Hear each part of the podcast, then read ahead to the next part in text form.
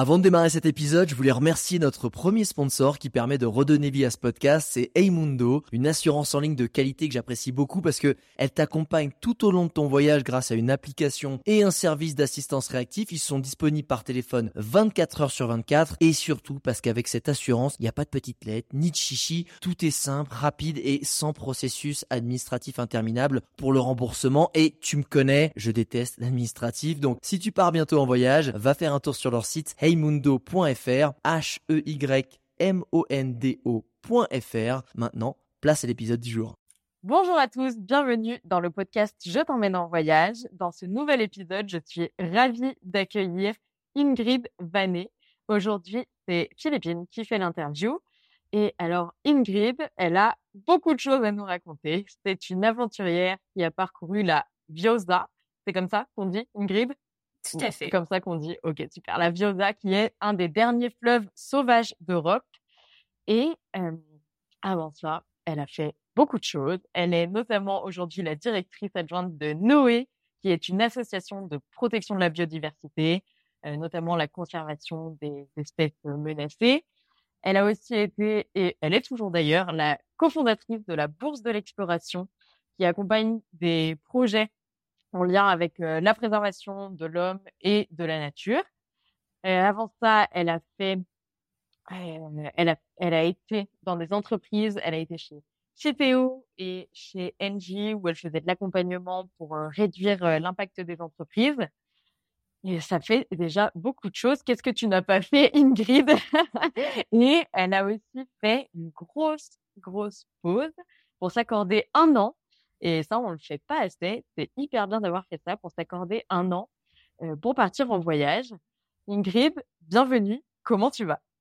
Merci beaucoup, Philippine. Ben, ça va hyper bien. Merci pour, pour cette introduction et ravie d'être avec toi. Ravie aussi. Est-ce que tu veux nous dire un petit mot pour commencer sur Noé et sur justement ton voyage qui t'a amené à renforcer ce lien avec la démocratisation ou plutôt la sensibilisation à la biodiversité? Oui, avec plaisir. Comme tu le disais en introduction, moi j'ai euh, travaillé pendant un peu plus de dix ans euh, dans, le, dans le secteur privé, euh, dans des, des boîtes assez variées en lien avec les enjeux énergétiques notamment et l'économie circulaire, donc tout ce qui est le recyclage des déchets. Et, et au bout de dix ans, j'ai eu envie de creuser une thématique qui me tenait à cœur mais que j'avais vraiment que, que j'avais pas suffisamment formalisé, euh, qui était euh, le sujet de la biodiversité. Euh, dont on entend de plus en plus parler, mais dans ma tête c'était pas très clair. Et, et comme je sentais que j'avais besoin de mieux appréhender ce sujet, j'ai décidé de quitter mon job pour bah, consacrer un an à ce sujet, à la découverte de la thématique du vivant, de notre lien au vivant. Et donc pendant un an, j'ai rencontré énormément de d'acteurs euh, du terrain, d'associations, de gestionnaires de parcs, de personnes qui euh, qui travaillent euh, ou qui s'engagent d'une manière ou d'une autre dans la préservation du vivant pour pour mieux comprendre le, lien qu'on qu'on parvenait à tisser avec bah, toutes les autres espèces qui, qui nous entourent et euh, de fil en aiguille, je me suis rendu compte que c'était vraiment un sujet sur lequel j'avais envie de m'engager, même professionnellement. Et j'ai eu la chance de croiser la, route du fondateur d'une association euh, qui s'appelle euh, Noé. Et, euh, et, cette rencontre m'a mené à, travailler, à embarquer chez Noé et donc à rejoindre l'équipe depuis depuis quelques mois. Donc je, je suis je suis ravie et en quelques mots, Noé c'est une une ONG qui a 20 ans, qui depuis 20 ans euh, milite et travaille sur euh, la préservation de la biodiversité et euh, du vivant avec de nombreuses actions, notamment en France et à, l'international, en Afrique, dans certains pays où on gère des aires protégées, des espaces naturels. Et en France, on travaille beaucoup avec le secteur agricole et avec tous les acteurs pour sensibiliser aux thématiques de la biodiversité et du vivant. Ok, merci beaucoup. C'est une présentation hyper complète. Euh, pendant ce voyage, donc, tu as rencontré le fondateur de Noé, tu as aussi passé un long moment sur un voilier en Antarctique, c'est ça? Euh, Qu'est-ce qui s'est passé d'autre dans les gros moments phares euh, de ce voyage? Raconte-nous. Dans les gros moments phares de cette année ou bien de, de l'Antarctique? De, de, de l'année. Il y a eu l'expédition en voilier pour l'Antarctique. Est-ce qu'il y a eu d'autres qui t'a vraiment impacté? Ah là là, il y a eu tellement de choses, Philippines, on pourrait en parler pendant des heures. Euh, j'ai vécu des très belles rencontres euh, en France, euh, notamment au sein de, de parcs nationaux. On a la chance en France d'avoir des, des parcs qui sont absolument magnifiques, des, des espaces euh, protégés euh, qui sont qui sont fabuleux.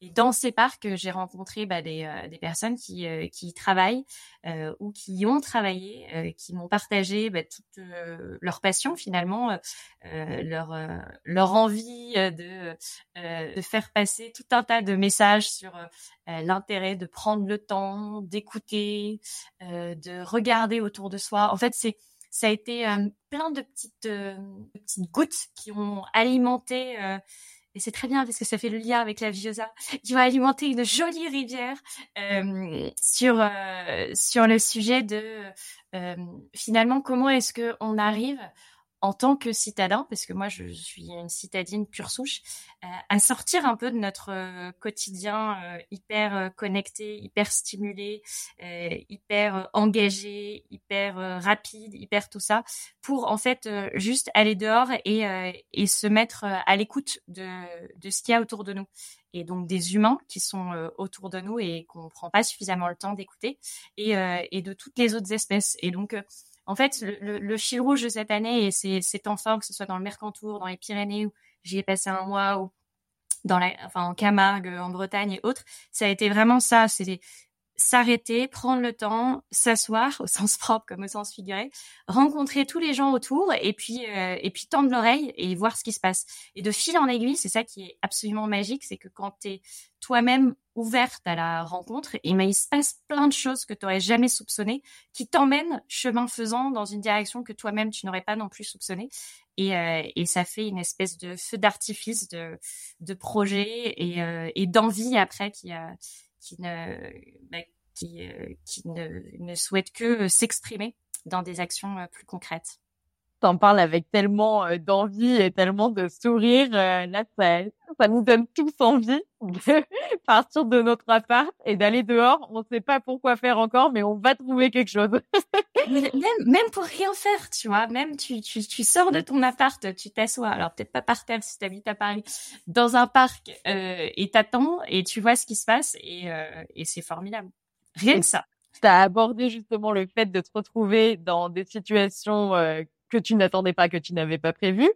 Justement, Qu'est-ce qui t'a fait t'amener au jour où tu t'es dit, tiens, si j'allais me foutre dans un fleuve hyper dangereux, hyper mouvementé, pour faire une petite descente en packraft.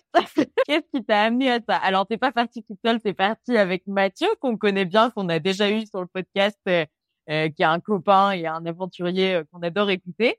Et vous êtes partis tous les deux. Qu'est-ce qui s'est passé? Qu'est-ce qui s'est passé dans vos têtes?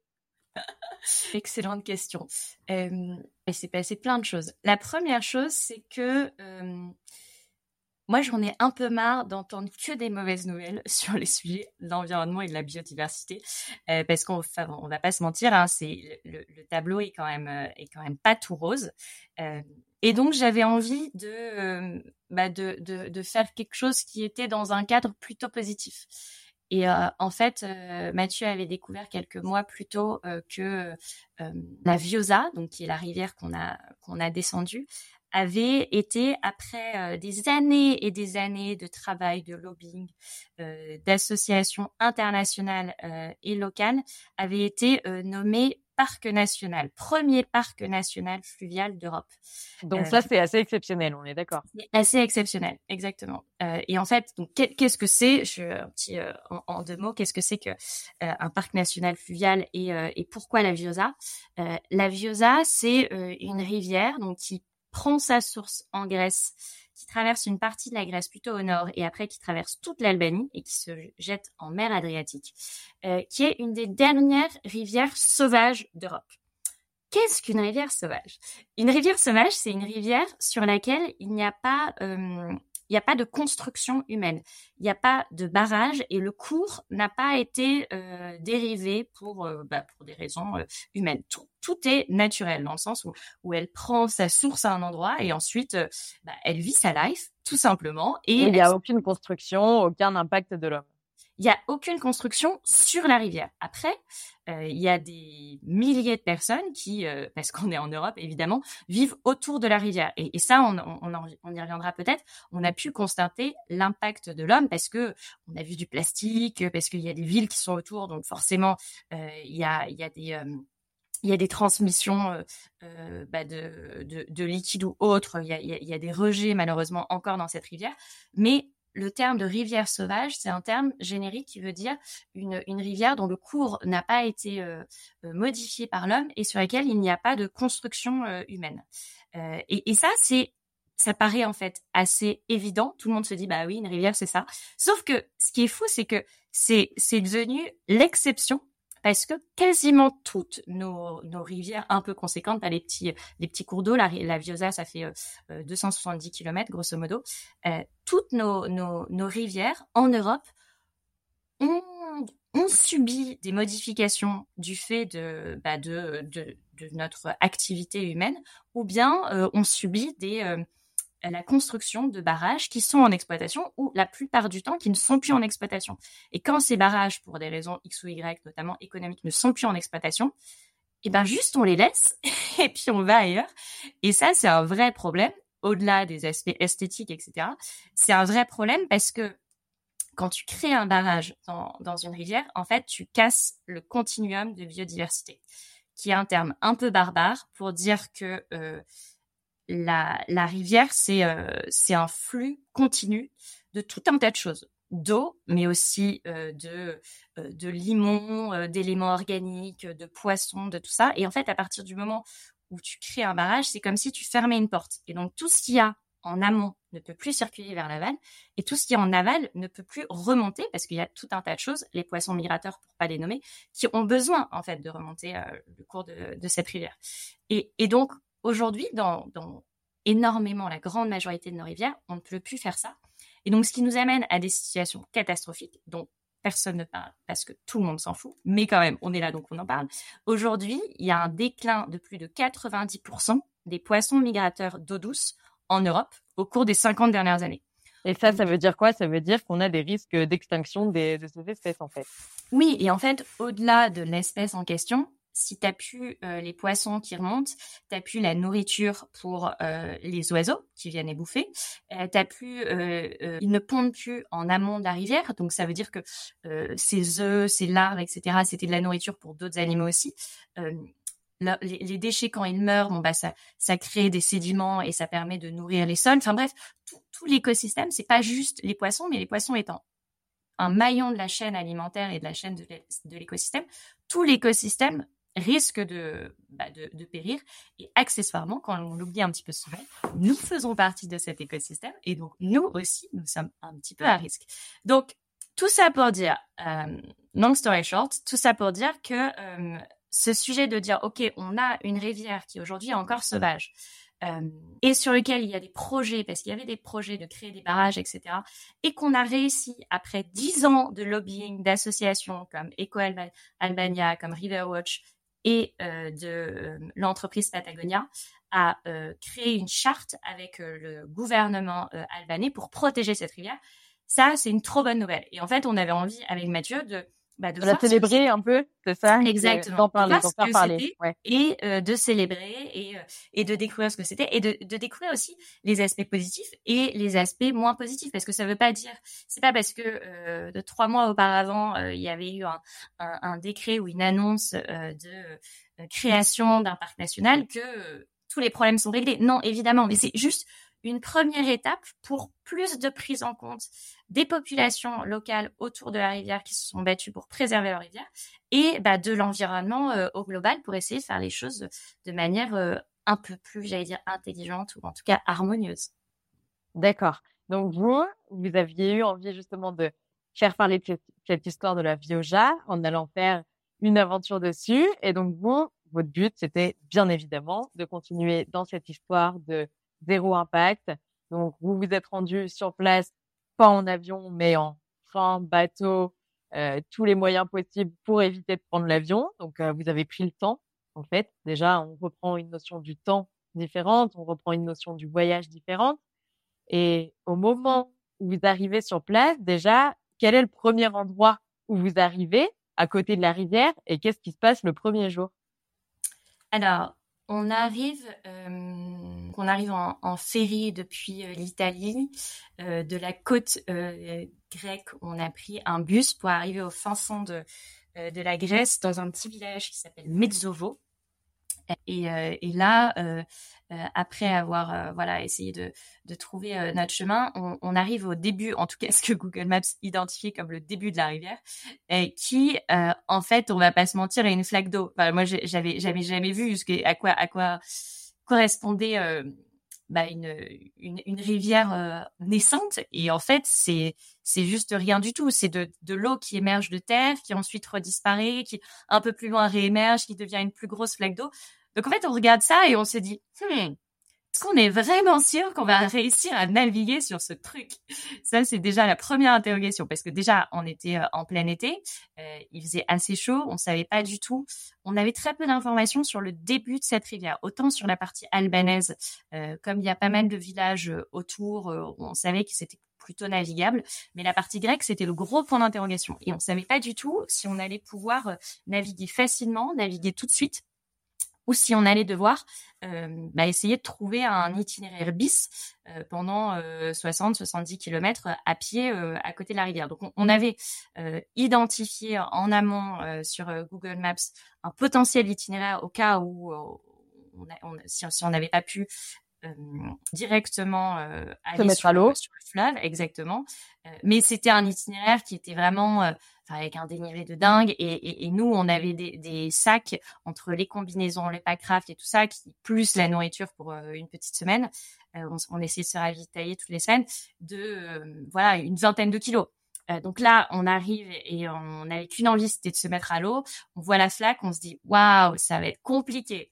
Euh, donc on, marche pendant euh, en tout, on a on a marché euh, une journée et demie, ouais, entre une journée et demie et deux jours. Euh, à côté de ce début de rivière qui grossissait petit à petit, qui devenait un petit cours d'eau, qui redisparaissait, etc. Ah ouais, parce que tu arrives à la rivière, en fait, il n'y a pas de rivière, il y a un tout petit cours d'eau. Euh, Mhm. L'eau, il y a des moments où tu la distingues à peine, c'est ça? Et Ouais, donc, tu essayes de suivre ce petit cours d'eau que tu distingues pas trop jusqu'à espérer un moment arriver à beaucoup plus de, de, de puissance, en fait, que l'eau se déverse beaucoup plus? Mais c'est un peu ça. Et en fait, ce qui est, ce qui est très drôle, c'est que tout se fait de manière très fluide parce que, euh, enfin, il n'y a pas un. Avant, il n'y avait pas de rivière. D'un coup, il y a la rivière. C'est vraiment, c'est quelque chose. Bah, c'est le continuum dont on parlait euh, tout à l'heure. Euh, c'est petit à petit. euh, la rivière se dessine. Il y a un petit peu plus d'eau qui arrive. Il y a un petit peu plus de courant. Enfin, ça, ça se crée vraiment petit à petit. Et, au bout d'un jour et demi, on, voit bon vraiment, il commençait à y avoir une rivière, mais avec très peu de très peu d'eau, beaucoup de rochers, beaucoup de cailloux, etc. Là, on arrive au, village de Vovouza. On se pose avec Mathieu la terrasse d'un café et, euh, et là, on se dit bon, euh, soit on prend un itinéraire bis parce que euh, en fait la rivière, on se dit qu'elle va pas être praticable et il n'y a pas assez d'eau, etc. Soit on tente avec ce risque de quand tu quand tu tentes en fait quand tu pars sur une rivière, il y a y a pas de retour possible dans le sens où tu es très vite embarqué. Il n'y a pas de chemin de randonnée qui mène euh, à la rivière en question. Ouais, c'est Euh, ce que on j'allais savait- dire, c'est très vite éloigné de tout, en fait. ça? Voilà. On savait que pendant euh, pendant quatre jours, on allait être complètement encaissé parce que la partie grecque, c'est euh, c'est une partie qui est vraiment, il y a des gorges hyper profondes. Il y a la rivière qui se balade euh, entre ces gorges, mais euh, il y a, on savait qu'il y avait des gros rochers, des tout ça, mais on connaissait pas du tout la puissance de la rivière à ce moment-là. On savait pas s'il y avait assez d'eau ni s'il y avait trop d'eau. Et il y a un côté bon, si tu là, bah en fait tu tu te jettes un peu l'eau au sens propre du terme et euh, et, et on peut pas faire marche arrière parce qu'une fois que tu es embarqué dans, dans, dans la rivière, bah, c'est un petit peu euh, difficile et t'as pas de t'as pas de sentier de randonnée qui, peut te- qui peuvent te permettre de, de t'extraire de là. Donc on réfléchit un peu au sujet. Très vite, on se dit en même temps, on n'est pas là pour faire de la randonnée avec un sac de 20 kilos parce que un, c'est pas très confortable et puis euh, et puis deux, on est parti pour naviguer. Donc bah, tentons, allons-y, naviguons et puis on verra ce que ça donne. donc on, on, prend nos packrafts, on les gonfle. les packrafts, c'est c'est comme des espèces de petits kayaks gonflables. Donc l'avantage c'est que c'est très léger, donc ça ça permet euh, de, de partir randonner, les avoir euh, l'avoir sur euh, sur le dos, ça se gonfle très vite et puis c'est c'est des petites embarcations qui sont assez maniables. il faut pas être expert. on, on, avait fait un petit on en avait fait un petit peu avant, mais bon moi je suis, je suis clairement pas une experte. Hein, on va Toi, t'avais jamais fait de kayak avant avant de faire ça? Non, on avait juste fait deux stages de préparation avant avec avec un, un pro euh, qui nous avait mis dans les pires situations ever. Euh, tant mieux, tant mieux, comme ça, faut prête à toutes les éventualités. L'objectif était de, de, de, se dire, ok, si en fait vous êtes tous les deux au milieu de nulle part euh, et que ça se passe pas bien, bah voilà comment il faut réagir. Donc moi, après ce premier, le premier week-end de préparation, je suis rentrée de là en disant en fait, moi, j'ai pas du tout envie de faire ça. J'ai pas du tout envie. En fait, vous êtes pas dans les vacances. Je m'embarque pas là-dedans finalement. c'était, c'était un peu ça l'état d'esprit. Et en fait, bon, très vite, euh, on, sait que l'idée c'est de savoir se mettre euh, en sécurité euh, quand on est dans des situations dangereuses, mais c'est de, de pas aller jusqu'à ces, ces extrêmes-là. Mais voilà, on était un peu coachés, un peu rodés, on connaissait le matériel, donc paf, on gonflait pas craft on se, on se jette à l'eau. Euh, et là, au début, pendant bah, plusieurs, euh, plusieurs kilomètres, euh, c'est la, la, rivière est bien, voilà, existe bien, mais elle est très peu profonde. Il y a pas mal de, de petits rochers et donc on passe son temps à essayer de pagayer, à sortir du packraft, à tirer le packraft, à l'emmener dans les rochers, à glisser, à se prendre des petits rapides, à tomber, tout ça. Et en fait, c'est le, le début, c'est vraiment une alternance de je tire un peu euh, mon packraft dans les petits rochers, euh, j'embarque, j'essaye de pagayer. Plus loin, euh, à nouveau, la, la rivière s'élargit exactement, donc il y a, y a moins de profondeur, donc on repart. Voilà, c'est une petite routine en fait qui se met qui se met en place. Au début, on trouve ça assez pénible. Parce et en même temps, plusieurs jours, c'est ça? Ça dure, non, ça dure, ça dure une journée. Ok. à peu près une journée, peut-être un petit peu plus. Et en même temps, on se dit oui, mais c'est, enfin, on est là pour ça, on est là pour cette, cette rivière, elle, elle grandit, elle, elle, est toute jeune, elle est toute fraîche. Euh, au fur et à mesure, elle va se structurer, elle va grandir, et donc on, on accompagne en fait euh, sa croissance. C'est assez rigolo. Donc en fait, petit à petit, bah, on, s'adapte. Oui, on va pas très vite, mais en fait, bah, c'est normal parce que euh, on, prend le temps, et puis après, il y aura plus de débit et ça se passera bien. Et au fur et à mesure, donc il y a de plus en plus de débit, il y a de plus en plus de rapide. Et là, on se dit waouh, ah oui, en fait, ça peut quand même aller très très vite. Et il y a aussi beaucoup de très très gros rochers. Et donc là, très vite, on entre dans une phase où euh, on se retrouve avec cette, euh, euh bah, ce fameux passage de, quatre jours euh, qui, qui, qui, débute, qui commence à être très très encaissé. En fait, en, en, amont, on avait essayé de faire une petite reco, mais avec Google euh, Google Earth, les, les, le canyon est tellement étroit que en fait Google Earth ne parvient pas à voir le on voit même pas l'eau en dessous exactement d'accord ok. On voit juste qu'il y a une espèce de gros truc noir et en dessous euh, impossible de définir. Donc c'est c'est pour montrer vraiment on était on était dans un dans, dans quelque chose de très enfin des parois qui étaient très abruptes. C'était magnifique. On était complètement coupé du monde. Euh, il y avait un, un petit côté euh, adrénaline aussi parce que on sent que la rivière prendre la force, prendre la puissance, que qu'il y a des gros rochers, euh, que euh, bah voilà qu'on maîtrise l'embarcation, mais euh, qu'on tombe aussi de temps en temps et qu'il faut réussir à se mettre en sécurité. Et quand tu tombes, comment ça se passe? Enfin, tu tombes, ça veut dire quoi? Ça veut dire que tu sors vraiment de ton packraft et que tu le tiens à la main, t'essayes de te remettre dedans, ou alors ouais. tu es un peu accroché. Enfin, qu'est-ce qui se passe concrètement? Ça fait flipper, non? Euh, oui. Alors, dans, le meilleur, dans le meilleur des cas, quand tu tombes et que tu arrives à garder d'un côté euh, euh, ton packraft et de l'autre ta pagaie et que juste tu t'es aller, c'est bien. La plupart du temps, euh, quand tu tombes, en fait, tu es un peu dans une machine à laver et donc euh, ton packraft, il part tout seul devant toi, mais souvent à un moment ou à un autre il s'arrête et toi ce qu'il faut que tu fasses c'est que tu gardes la paillée parce que pour le coup si tu perds ta paillée tu n'avances vraiment mal. voilà. Exactement. Et après l'expédition peut durer très longtemps. Alors on avait une paillée de, de, de, de rechange évidemment. Euh, mais l'enjeu c'était un de bien se mettre en position pour pas se faire mal. Parce qu'en fait face à l'eau tu tu peux rien faire. Tu juste tu tu peux pas lutter. Donc tu dois tu dois te laisser aller tu dois te laisser porter par le courant et garder le plus possible la dans, dans les mains. Ouais. Et question bête peut-être mais vous aviez des casques? Ouais, bien sûr. Ok. On avait des casques, on avait des gilets de sauvetage, on avait une combi. Sur notre gilet de sauvetage, on avait un couteau euh, parce que si tu te, si tu t'emmènes, tu sais, dans des, dans des cordes, dans tout ça, hop, il faut pouvoir euh, couper euh, pour pas rester la tête sous l'eau, encaisser. Enfin voilà, on avait des petits, des petits gestes quand même de, de sécurité qu'on avait appris au préalable et, et on faisait les choses de manière bah, hyper prudente parce que encore une fois, c'est le genre de situation où si t'arrive un problème il y a personne qui vient te chercher. Bon, déjà, ça devient tout de suite dramatique en fait, parce que tu euh, t'as pas accès au secours, c'est ça? Vous aviez personne non, autour Non, non, il y a, y a absolument, tu pendant là ces, ces premiers jours, tu ne vois absolument personne, t'as aucun sentier de randonnée. Euh, un hélicoptère bah, ne peut pas atterrir parce qu'en fait euh, t'es dans t'es dans des gorges. Euh, on n'a pas on n'avait pas de réseau, mais euh, on avait pris un un téléphone satellite?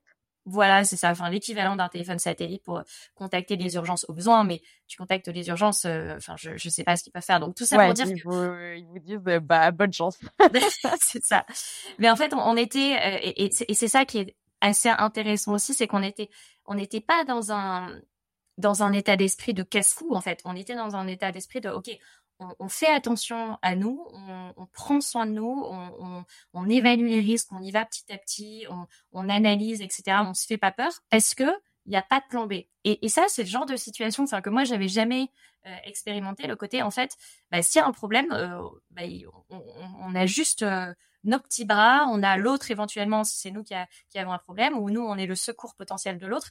Mais il n'y a, a, pas de plan B et, et, ça fait, ça crée une espèce de comment dire, une vraie humilité, enfin un sentiment d'humilité qui fait du bien et qu'on oublie encore une fois beaucoup dans, nos, euh, dans, dans, notre quotidien. On a l'impression que tout est possible, que tout est faisable, que qu'on peut tout dompter, que que la nature n'est qu'un obstacle à franchir. Et en fait, non, en fait, on n'est rien du tout. Et donc de se retrouver de temps en temps dans, dans, ce type de situation, je dis pas que il faut aller chercher à l'extrême, mais mais ça, ça nous permet aussi de, de, reposer un petit peu les priorités et, euh, et reposer les bah, les, les, bases de, bah, en fait, toi, euh, toi humain, par rapport à aux éléments et par rapport aux risques potentiels, bah, tu n'es pas grand-chose. Donc, comporte-toi en conséquence comme une petite chose à qui il peut arriver euh, tout un tas de malheurs et, euh, et apprends et, et prends ton temps et écoute ton environnement et, et lis la rivière aussi. On a beaucoup appris. Enfin, moi, c'est ça qui m'a marqué pendant, pendant ces deux semaines. C'est, c'est j'ai eu l'impression d'apprendre une nouvelle langue. Comme tu apprends une langue étrangère, en fait, de savoir lire la rivière, de savoir regarder ce qui se passe face à toi et de dire ah ok si la rivière va dans cette direction, ça veut dire qu'en fait il y a un obstacle qu'on voit pas. Si ça accède à, cet endroit-là, ça veut dire qu'en fait il faut que j'aille de l'autre côté. Là, je suis sûre qu'il y a une branche qui est cachée, mais je vois pas, mais je sens que vu comme la rivière se dessine, ça veut dire ça. T'as l'impression que tu as une intuition qui se développe de plus en plus? Oui, c'est c'est un langage en fait euh, que t'avais pas soupçonné avant et qui à force de bah, de, de, de, vivre au contact de, de cet élément-là, tu, euh, tu découvres son mode de communication. Moi, c'est vraiment comme ça que, que je l'ai vécu. Oui, c'est une, une nouvelle langue que tu ne parles pas forcément, mais que tu parviens petit à petit euh, à comprendre ou à déchiffrer et qui te permet toi d'évoluer ensuite euh, dans cet environnement. Et ça induit aussi d'avoir une confiance à 1000%, une confiance extrême et très profonde dans la personne avec qui tu pars. Ouais, complètement. Complètement. Euh, tu pars pas avec n'importe qui dans ce type d'environnement. Donc, il faut bien se connaître. Il faut connaître l'autre et se connaître soi-même. Il faut entendre, s'écouter. Quand en fait ton corps, au bout de, de 10 heures de pagaie, te dit en fait, bah, j'en ai marre. Tu te dis, ok, c'est maintenant qu'il faut s'arrêter et c'est pas au rapide d'après parce qu'en fait si, si le rapide d'après c'est peut-être le rapide de trop. Donc juste juste on va arrêter maintenant. On va trouver et on, on, on trouvait quand même des, des endroits pour euh, pour camper. Euh, on avait pris euh, une tente donc voilà, on, on, se posait euh, sur euh, sur le rivage.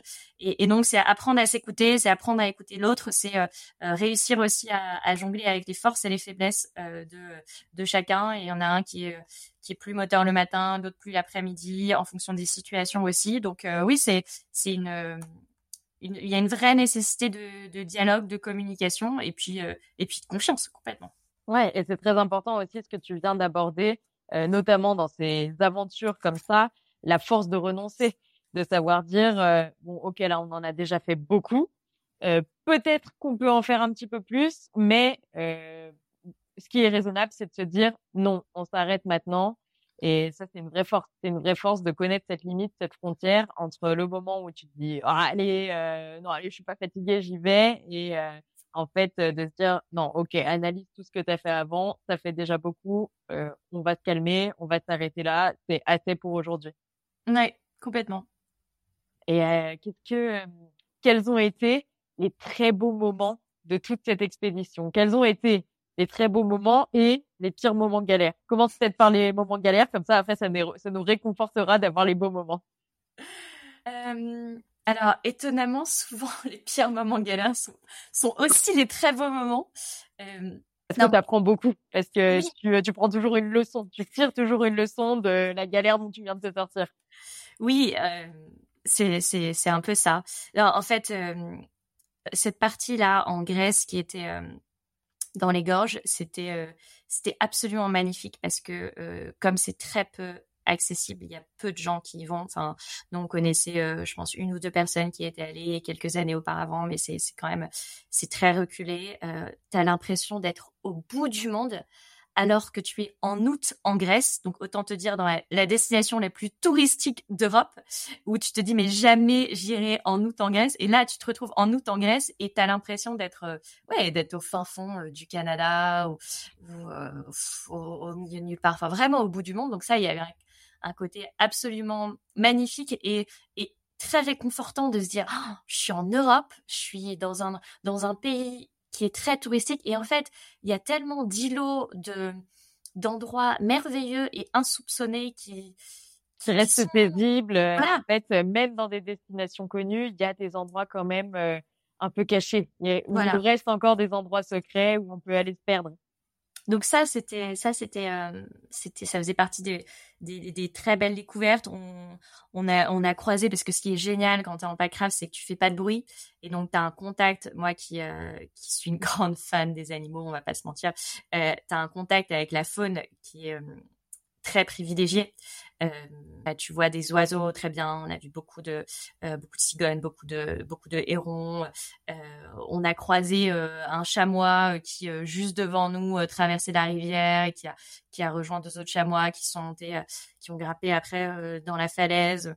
Tu vois plein voilà de, des serpents, des poissons, des tout ça. Enfin, il y a, y a, vraiment tu t'entends tous les oiseaux autour de toi. T'as as vraiment l'impression que comme tu ne fais pas de bruit, en fait, t'es tu, tu, tu déranges pas et, et comme tu suis le mouvement, parce que dès que tu t'arrêtes de pagayer, en fait, t'es pas statique, mais, mais tu suis, tu suis un mouvement naturel qui est le mouvement de l'eau, tu te fonds complètement dans cet écosystème. Donc ça, ça, ça crée euh, des moments privilégiés. Euh, oui, complètement, presque de complicité avec euh, avec toutes les autres espèces que j'ai trouvé que j'ai vraiment trouvé très beau.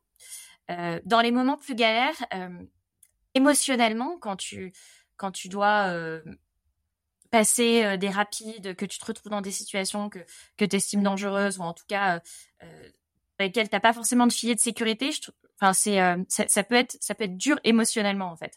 C'est c'est pas forcément dur physiquement, même si je ne suis pas très musclée des bras, on ne va pas se mentir. Donc de temps en temps, quand il fallait bien pagayer dans les rapides, j'étais pas la meilleure. Mais tu es euh, Exactement. Euh, mais c'est plus le côté euh, euh, en fait tu, tu, tu, tu, dois tellement donner te concentrer euh, pour lutter contre la panique. Ouais et puis être être vraiment là en fait. T'as as des moments où tu dois tu dois être ancré tu dois être physiquement là tu dois être intellectuellement là tu dois être pour pour bien gérer des situations complexes qui qui qui peuvent être bah, qui peuvent te fatiguer. Donc ça ça ça a été les éléments plus durs. Donc ouais à la fin à la fin de la journée t'es t'es lessivé. Tu dis oh, on reprend demain. Et après, tu dis, et je suis en vacances. Mais qu'est-ce qui va pas chez moi? Il y a des petits moments comme ça. Et ça, c'est normal. Euh, et, après, à la toute fin de l'expédition, c'est euh, les fleuves euh, après, enfin, la deuxième partie de, de, de, de l'itinéraire en Albanie, le fleuve s'élargit énormément. Et, et là, tu sais, tu as, l'impression, enfin, c'est beaucoup moins ludique euh, parce que c'est très large, parce qu'il n'y a plus de courant, voire même de temps en temps, tu as, beaucoup de vent aussi qui te vient de face, tu as le courant de la mer. En plus, je sais pas ce que j'avais mangé, mais le dernier jour, j'étais malade au fond du trou. Et, et, donc là, tu te dis, là, c'est dur. Tu sens la fin, tu sais que, que tout, tout ce qui était euh, plus magique, merveilleux, etc. est derrière toi. Et en même temps, tu as envie de, de, toucher cette mer, d'arriver au bout, parce que c'est vraiment la concrétisation de, voilà, tu t'accompagnes tout le cheminement de cette rivière depuis 15 jours et tu as envie de voir, de voir cette, cette fin-là. Et c'est très beau parce qu'il y avait plein de filets de pêche en même temps, on était tout seul, il y avait beaucoup de vent. Euh, mais c'est des moments qui, à la fois, c'est pour ça que je te dis, c'est à la fois, c'est très beau et en même temps, c'est les moments qui étaient les plus difficiles pour moi. C'est dur parce que tu es épuisé, parce que tu arrives à la fin du voyage, parce que tu as déjà accumulé, accumulé tout ce qui s'est passé avant. Mmh. Et en même temps, comme tu dis, euh, tu arrives à ton, à ton but final. Donc, euh, qu'est-ce qui se passe à ce moment-là? Le mental prend le dessus sur le physique? Écoute, euh, alors oui, parce que comme j'étais malade, j'avais vraiment plus de physique. Mais non, c'est en fait, c'est, c'est, je pense qu'il y a une volonté de, de, de, de voir jusqu'au bout, jusqu'où va la rivière. En fait, comme tu, tu, tu l'accompagnes depuis 15 jours, il y a un moment, tu vois, le, dernier jour, on a, on a, commencé à goûter l'eau et on s'est dit, oh, elle est salée, ça y est, mais, mais est-ce que, est-ce que, est-ce que la rivière est toujours là? Est-ce qu'elle s'est, elle s'est complètement, euh, tu vois, elle a complètement fusionné avec, euh, avec la mer? Et donc, tu as, un peu envie, c'est comme, euh, je sais pas, t'accompagnes ton petit bébé euh, jusqu'au bout et tu dis vas-y, vas-y, envole-toi. Ben là, c'était c'était un peu ça. C'était les, les derniers moments où tu dis allez, vas-y, euh, jette-toi, euh, vis ta vie, longue vie. Et, et donc c'est c'est plus, je sais même pas si c'est le mental qui prend le dessus. Je dirais que c'est l'émotion en fait. Je pense que c'est ouais ce, ce côté un peu émotionnel où où tu te sens attaché, ce qui est complètement stupide, hein, on va pas se mentir, mais mais tu te sens attaché à, toutes ces gouttes d'eau. Qui t'ont porté pendant pendant deux semaines et tu as envie de bah, de finir euh, le truc avec panache et de dire bah voilà. Et après l'immensité euh, c'est pas euh, après moi le néant c'est après moi en fait l'immensité et et ça c'est assez c'est assez chouette et assez émouvant à vivre. C'est pas stupide. Tu, tu te dis que c'est stupide mais ça a été ton environnement pendant des jours des semaines. Donc en fait ça devient finalement ça devient ton ton confort. Enfin pas ton confort mais ça devient ce que tu connais ça devient euh, un endroit où tu as vécu beaucoup d'émotions. Donc euh, non, non, c'est pas stupide du tout. Euh. Est-ce que toi d'ailleurs, ça t'a permis de retrouver cette connexion que tu étais allé chercher dans ton autre grand voyage d'une année, cette connexion à la biodiversité, cette connexion à la non-stimulation, cette reconnexion en fait avec tout l'environnement auquel on appartient? Oui, complètement. pour pour plusieurs raisons. Déjà parce que euh, c'est un, un, moyen de transport qui est qui est hyper smooth. En fait, tu, euh, enfin, sans sans sans agir, tu, tu bouges parce que tu suis le courant. Donc, tu as un côté, tu, tu épouses, tu épouses le paysage, là, tu, tu épouses le mouvement, euh, qui est très beau. Comme tu es toi-même dans une situation où, où tu n'es pas, euh, pas dans ta zone de confort, parce que nous, humains, on a euh, deux pieds, euh, deux jambes, on, enfin, on marche, on est là pour marcher. On n'est pas trop là pour voler et on n'est pas trop là pour nager. On peut un peu, mais c'est, c'est pas notre environnement de prédilection. Et donc là, tu sors de ta zone de confort, euh, t'épouses un paysage, tu, tu découvres aussi une autre manière d'appréhender ton environnement parce que on a souvent tendance à l'appréhender par la terre et à regarder le, le rivage ou à regarder l'océan ou la rivière. Et là, en fait, tu changes complètement de prisme parce que tu es, dans l'eau et tu regardes la terre. Donc, ça a déjà une approche très différente.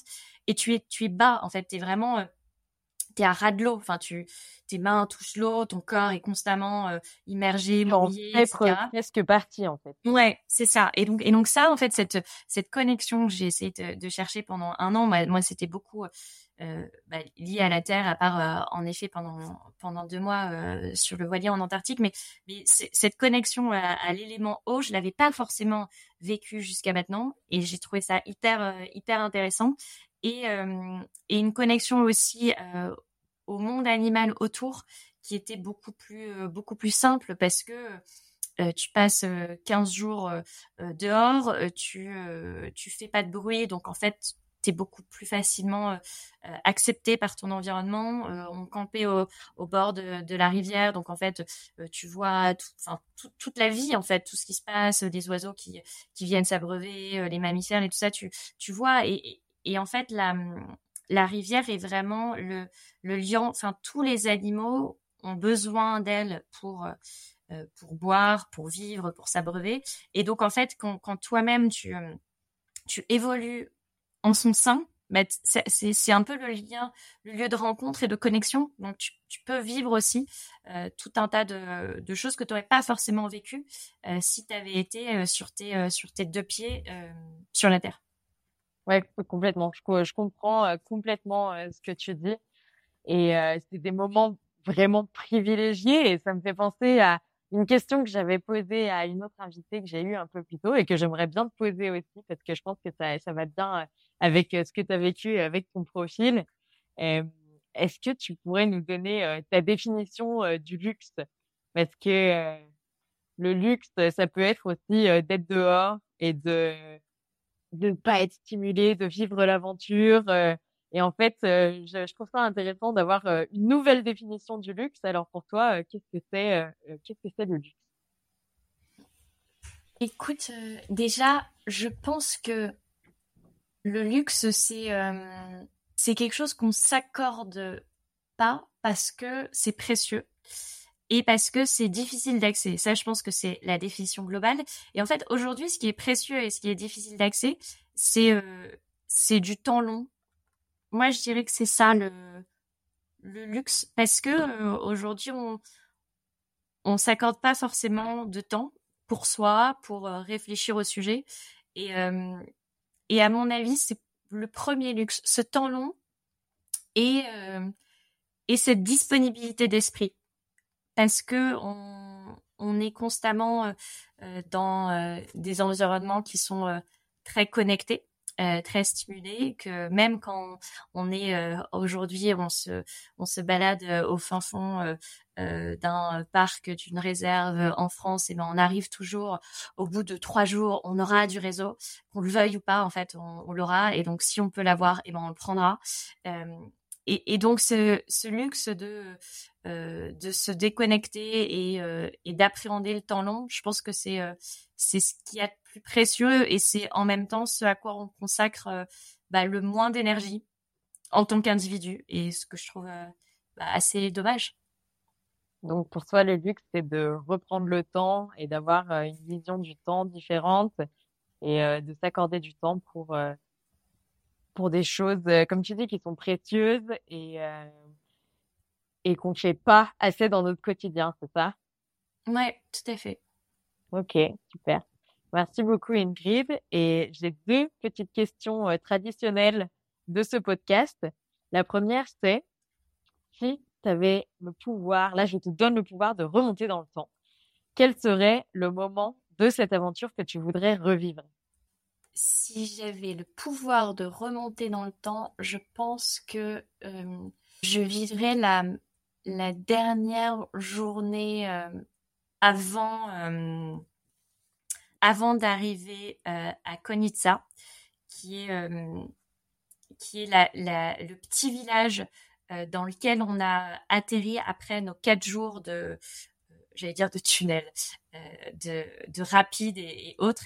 Et en fait, cette, cette dernière journée était incroyable parce qu'on sentait qu'on se rapprochait de de la fin de, de ces gros rapides, euh, qu'on était supposé bientôt voir un monastère, euh, qu'on imaginait, enfin, on avait, je ne sais pas pourquoi on avait projeté euh, que le monastère serait vraiment bah, au, au bord de, de, la rivière et donc et donc à chaque rapide on regardait est-ce que le monastère est là est-ce que le monastère est, est là etc et, euh, et à un moment, on a levé, on a levé les yeux, on a vu, c'est donc, on était toujours dans nos, dans nos, grandes murailles qui nous entouraient, nous entouraient ce, ce, canyon.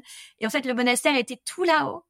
Et il y avait un côté assez, euh, assez dingue, assez magique de voir une, cette énorme structure qui était presque, presque dans les nuages, euh, avec euh, ce, ce, ce, bâtiment qui est quand même dédié à, à la méditation, euh, au temps long, à la prière, à l'introspection, à tout ça, qui, qui surplombait euh, cette rivière.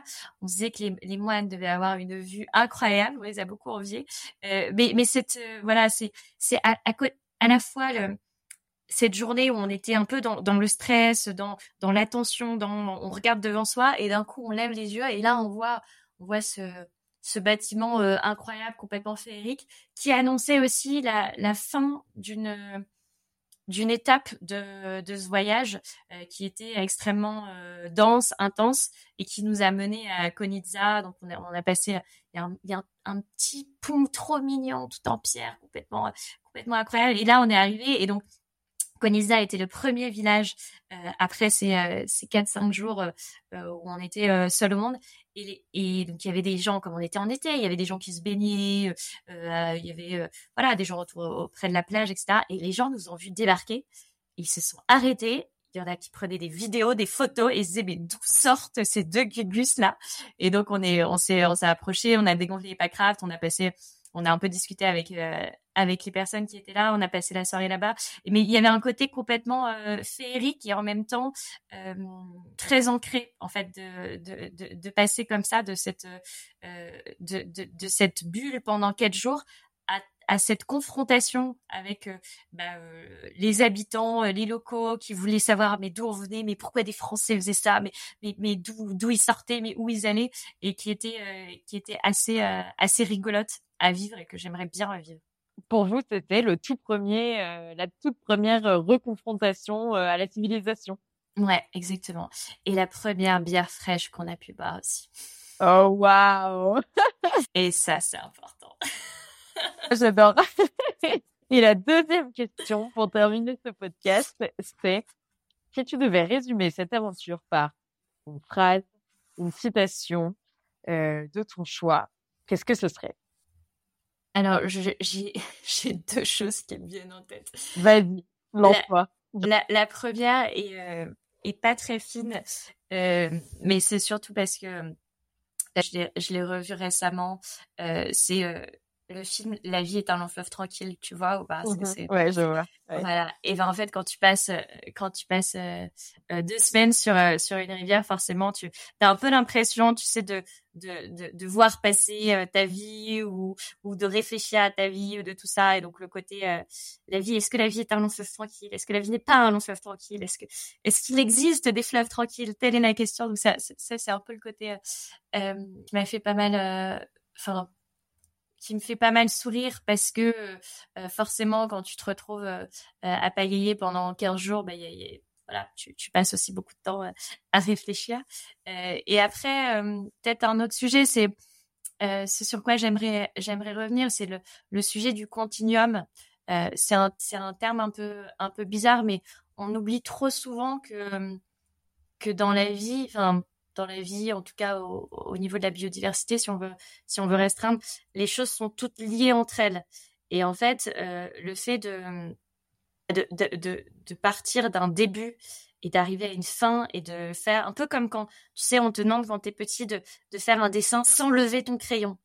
Il y a un côté comme ça, en fait. Nous, on n'a pas levé le crayon pendant deux semaines et c'est des choses qu'on qu'on fait très peu dans la vie de tous les jours parce que tu passes ton temps, tu bosses, après tu vas voir des potes, après après euh, tu fais une activité, après tu veux faire du sport et, puis tu zappes et puis tu changes de casquette et puis tu changes le basket et puis machin tac tac tac tac et tu fais plein de choses différentes et en fait là on n'a pas levé le crayon pendant deux semaines et donc tu tu tu t'ancres complètement et, euh, et, ce côté de continuum je trouve que c'est ça résume assez bien l'aventure qu'on qu'on a vécue et, euh, et qui, je pense, pourrait être euh, un peu, enfin que j'aimerais bien moi appréhender euh, dans ma vie de tous les jours un peu, un peu différemment. Comment, comment moins lever le crayon souvent dans, dans notre quotidien?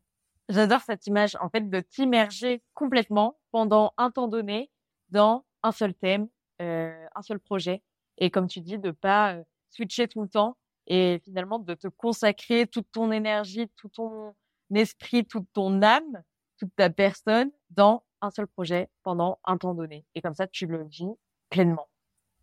Et c'est hyper dur. Ouais, c'est très très dur, c'est très très dur, mais on va conseiller à, à, tout le monde d'essayer de le faire, de s'accorder euh, bah, un jour, une semaine, un mois, euh, penser à quelque chose qu'on a envie de vivre complètement et se déconnecter du reste à l'extérieur et être présent à 100% pour euh, ce projet qu'on a choisi ouais, je pense que c'est bien de s'accorder du temps comme ça. Merci beaucoup Ingrid, merci euh, de nous avoir raconté cette aventure, merci de l'avoir parsemé euh, de plein de petits euh, de petites informations scientifiques et, et, très importantes. merci beaucoup et je vais remercier aussi les auditeurs d'avoir écouté cet épisode. On va vous mettre toutes les informations qu'Ingrid a citées dans la barre d'infos sous le podcast. Si vous voulez nous faire des petites dédicaces en story sur Instagram, ça nous fera très plaisir. Ingrid, à bientôt. J'espère qu'on pourra te réentendre nous parler de la nature et nous parler d'aventure. Je te dis à très vite. Passe une bonne soirée. Merci beaucoup, Philippine. À très vite.